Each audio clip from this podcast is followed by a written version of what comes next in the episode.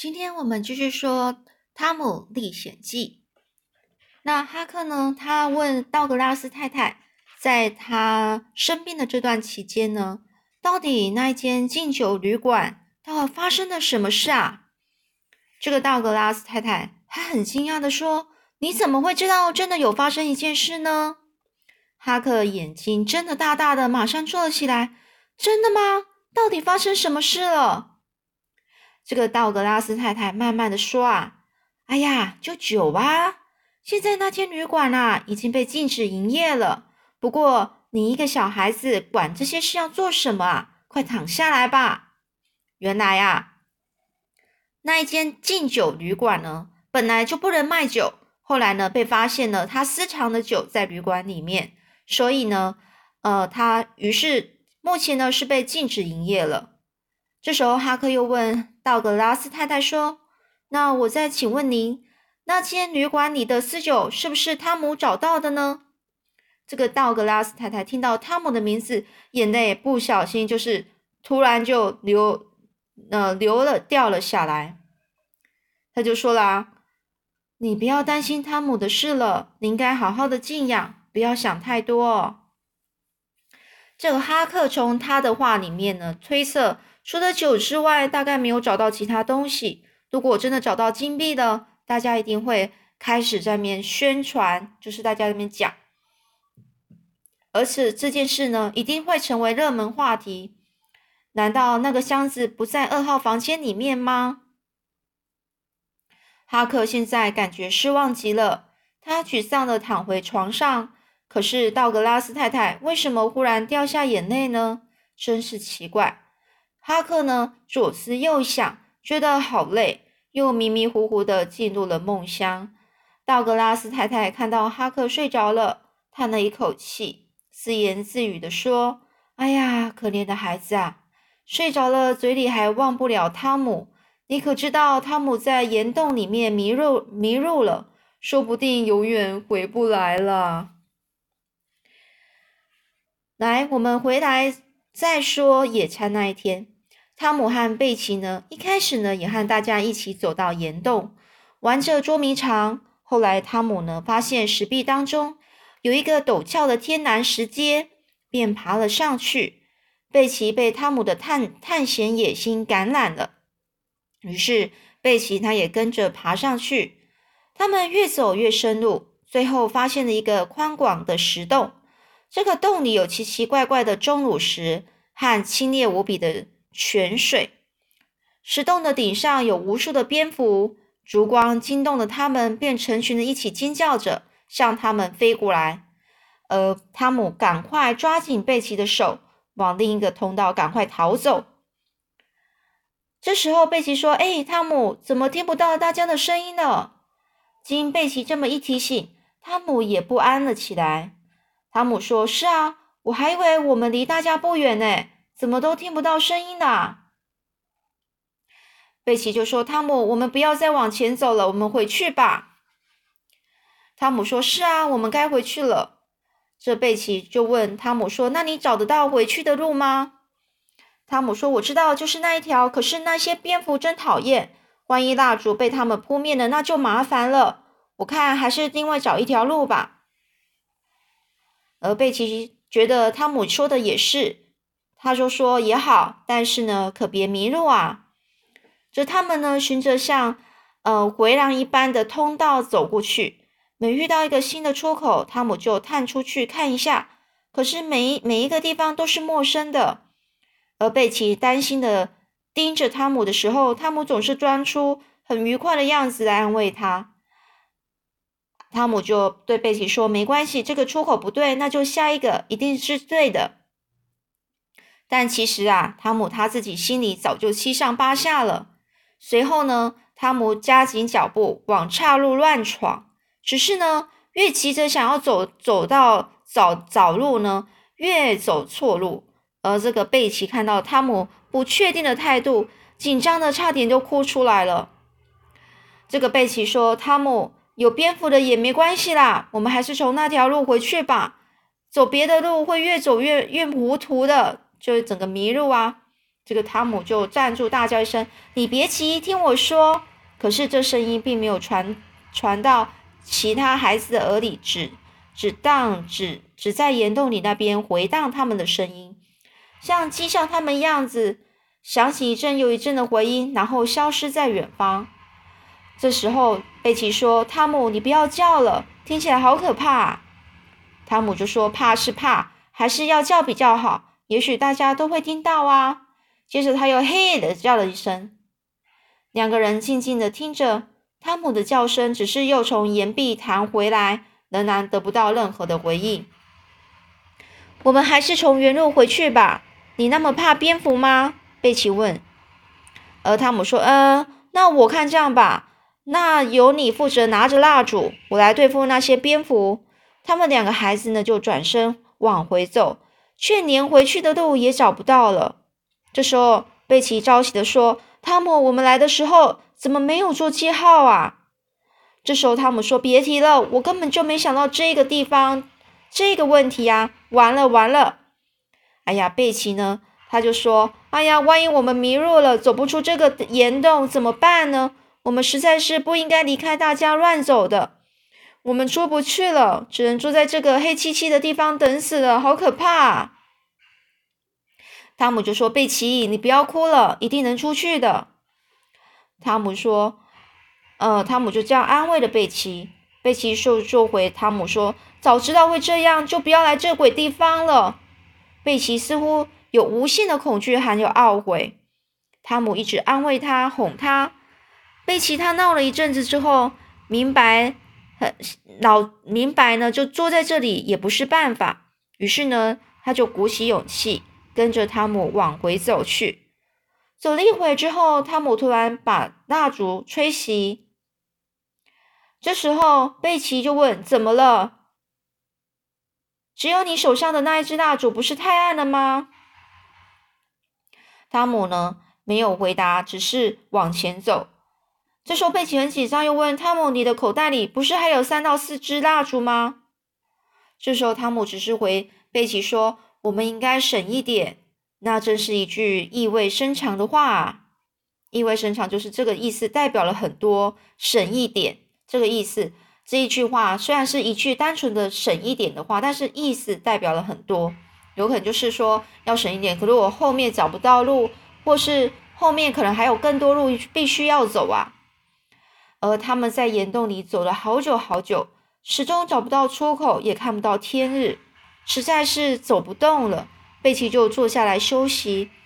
于是他们两个开始聊起家里的人以及舒适的床铺。说着说着，贝奇又哭了。汤姆虽然想尽办法去哄他、安慰他，但说多了也没有效果。没多久，贝奇就累到睡着了，汤姆才松了一口气。汤姆呢，看着贝奇的脸。看到原本呢愁眉苦脸的样子，竟然浮现笑容。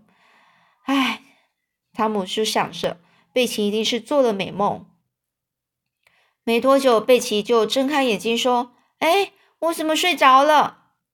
这个汤姆就跟他说：“你睡了一会儿，精神有好些了吗？来，我们再去找路吧。”这贝奇就跟汤姆说：“汤姆，我梦到了一个非常美、很很美好的地方，会不会是天堂啊？”也许我们俩不久就会到那里去了。汤姆就说：“哪有这样的事啊！来，打起精神，赶快起来吧。”这两个孩子呢，就牵着手继续向前走。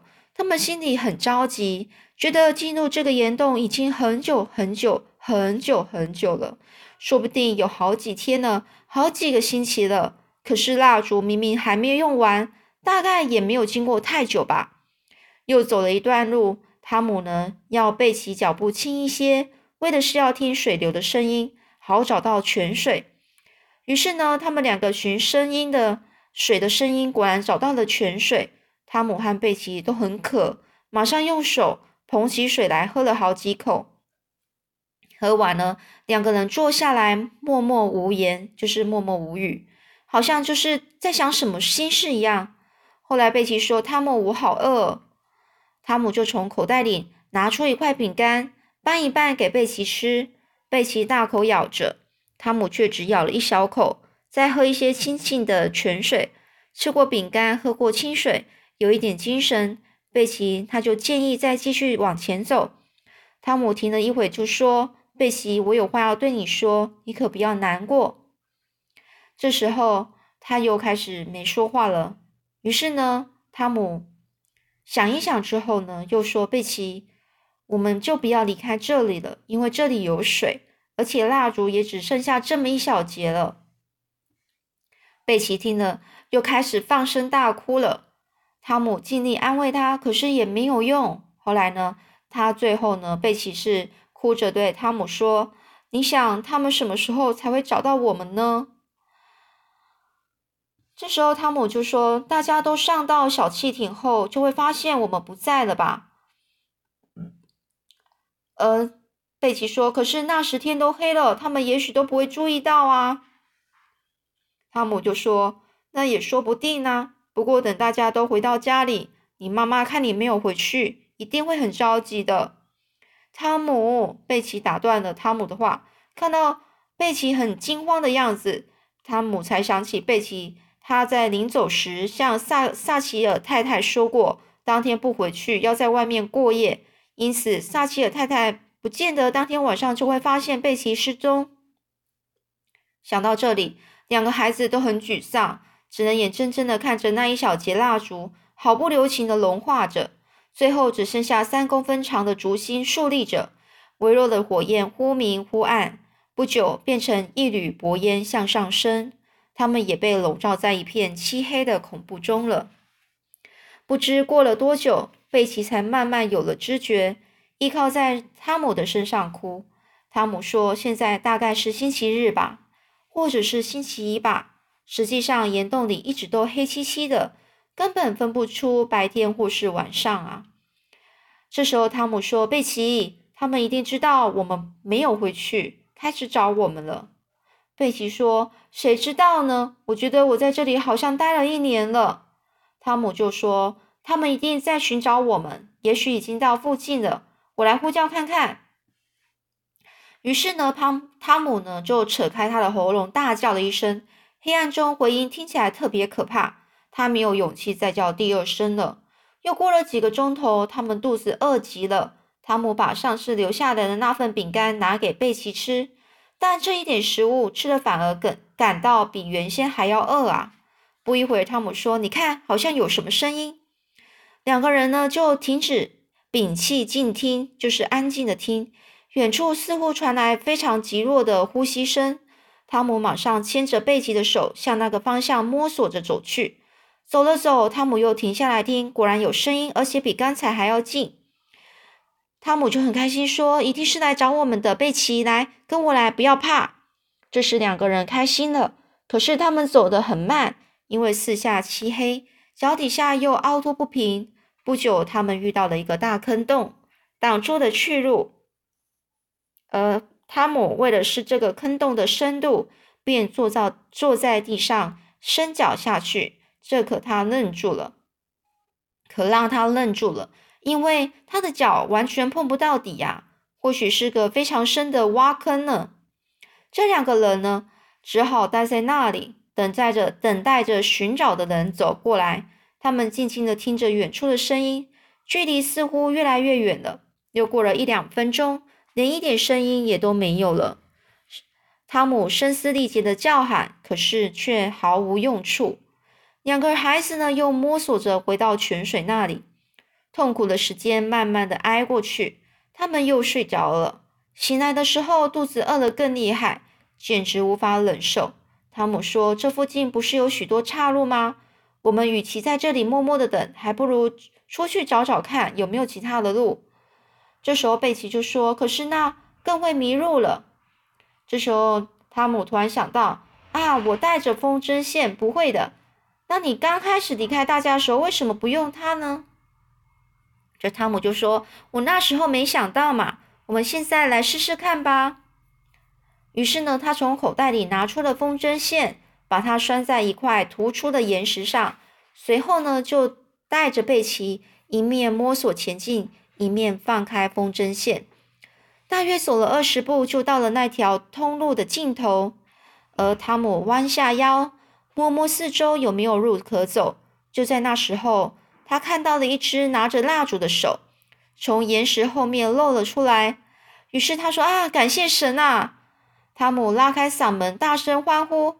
但是当那个人的身影出现时，可把他吓坏了。原来是印第安乔啊！哎呀，汤姆几乎吓瘫了。还好扮成西班牙老人的印第安乔拔拔腿就跑了。这时候，贝奇问汤姆：“不是有人吗？”汤姆就说：“没有，我只是希望有人来。”汤姆不敢告诉贝奇实实际的情况。如果贝奇知道了，一定又会再受到惊吓，说不定马上就会晕倒呢。汤姆猜想，或许是岩洞里的回音让乔那个印第安乔听不出他的声音。或者是把他的叫声误认为是警察前来逮捕了，才会慌忙的逃走。要不然，印第安乔一定会过来杀他，报他在法庭上作证的仇。好，那我们今天先讲到这里喽。